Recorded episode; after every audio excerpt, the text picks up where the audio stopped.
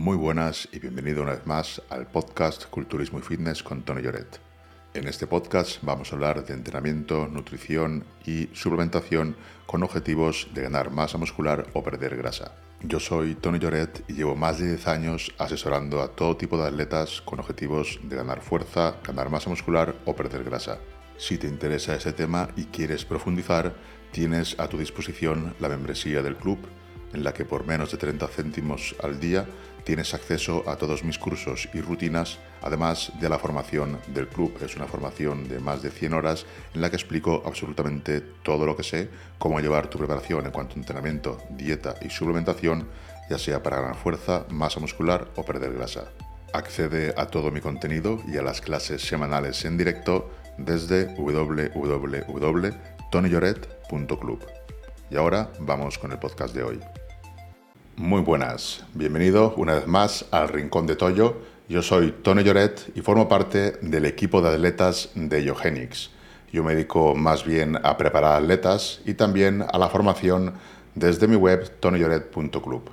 Vamos a ver en este vídeo la programación del entrenamiento de fuerza. Vamos a ver los principios más básicos de la programación del entrenamiento de fuerza y cómo podríamos aplicarlos también en hipertrofia tendríamos que eh, algunos de los principios más importantes en la programación del entrenamiento de fuerza sería el principio de especificidad. ¿Qué significa esto? Que hay que programar, hay que trabajar en base a las características que tú quieras mejorar. Si, por ejemplo, en el powerlifting el objetivo es levantar más peso en sentadilla, press banca y peso muerto, toda la programación se va a enfocar en conseguir ese objetivo. Si nuestro objetivo es ganar masa muscular, nuestra programación y nuestros entrenamientos tienen que enfocarse en el objetivo de ganar masa muscular. A lo mejor hay periodos que vamos a requerir de ganancias de fuerza o vamos a preferir tener adaptaciones a nivel neural que nos hagan reclutar más unidades motoras y por lo tanto inervar más fibras cada vez. Y en otros momentos quizás tendremos objetivos de adaptaciones más en cuanto a hipertrofia.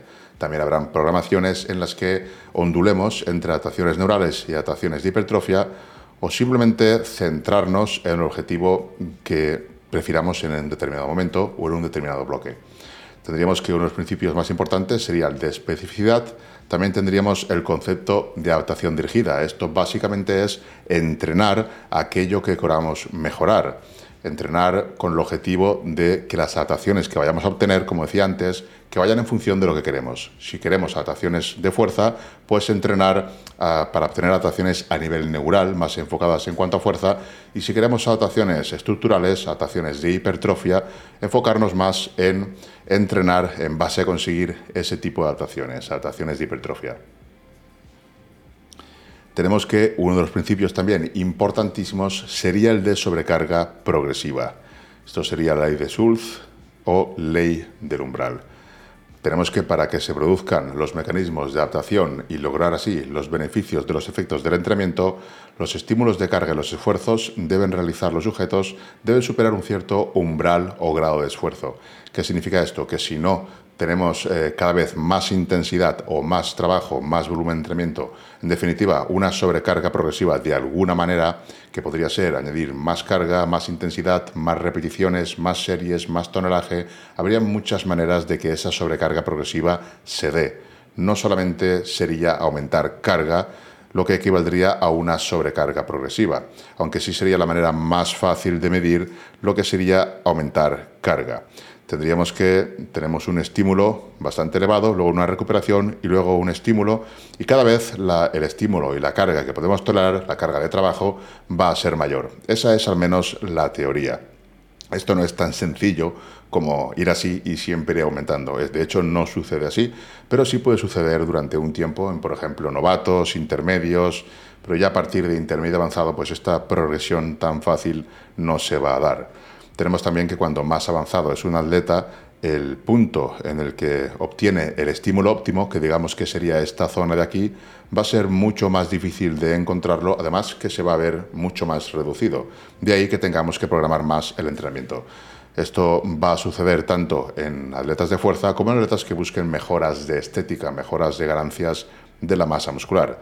Tenemos que si el umbral de trabajo es insuficiente, no va a generar ningún tipo de adaptación, incluso vamos a perder masa muscular o vamos a perder adaptaciones de fuerza. Si tenemos un umbral mínimo, pues nos conseguiríamos mantener.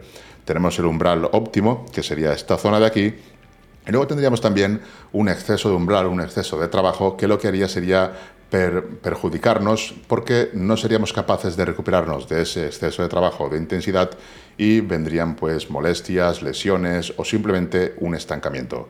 Lo ideal sería mantenerse siempre en el umbral óptimo, pero esto no es tan fácil como en principio sucede porque ese umbral no es estático, sino conforme avanzas y te vas adaptando, vas a requerir que cada vez sea, digamos, un trabajo más grande y no siempre es sencillo, sobre todo cuando más avanzado es el atleta, quedarse en ese umbral óptimo sin pasarse.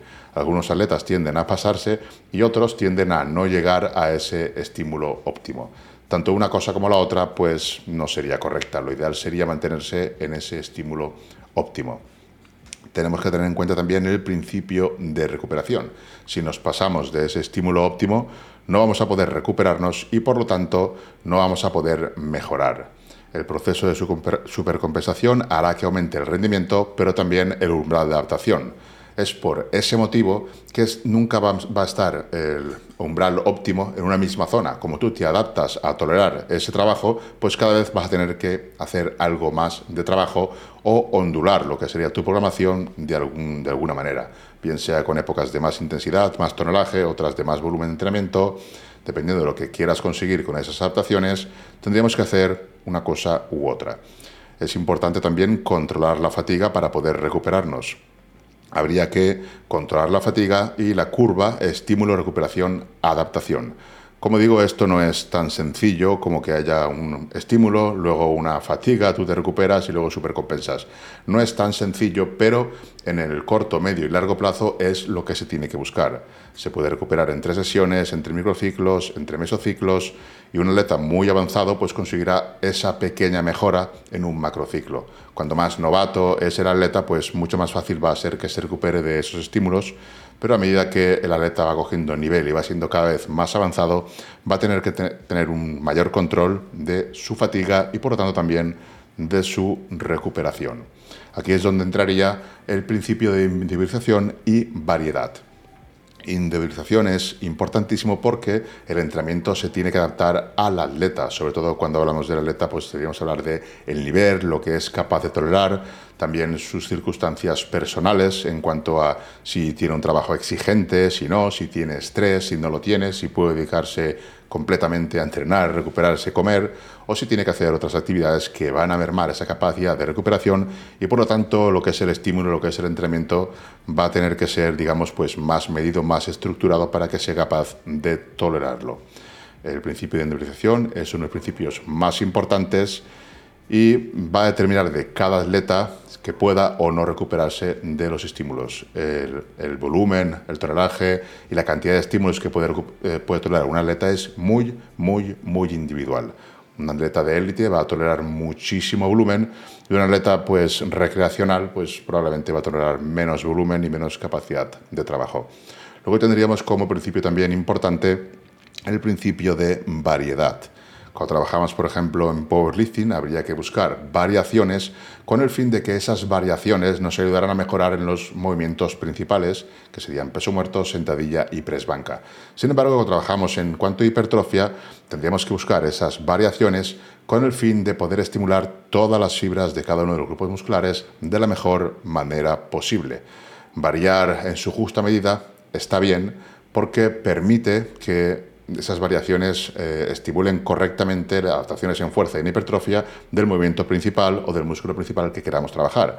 Pero si variamos en exceso, vamos a impedir que haya unas correctas adaptaciones porque si vas variando continuamente, pues no vas a tener adaptaciones en ningún sentido, porque para tener adaptaciones hace falta repetir el gesto, repetir el ejercicio, repetir lo que serían los entrenamientos para conseguir esa sobrecarga progresiva, esa fatiga, esa recuperación y que cada vez puedas tolerar más estímulo, cada vez puedas tener más fuerza, cada vez puedas inervar más fibras y cada vez puedas conseguir pues hipertrofia.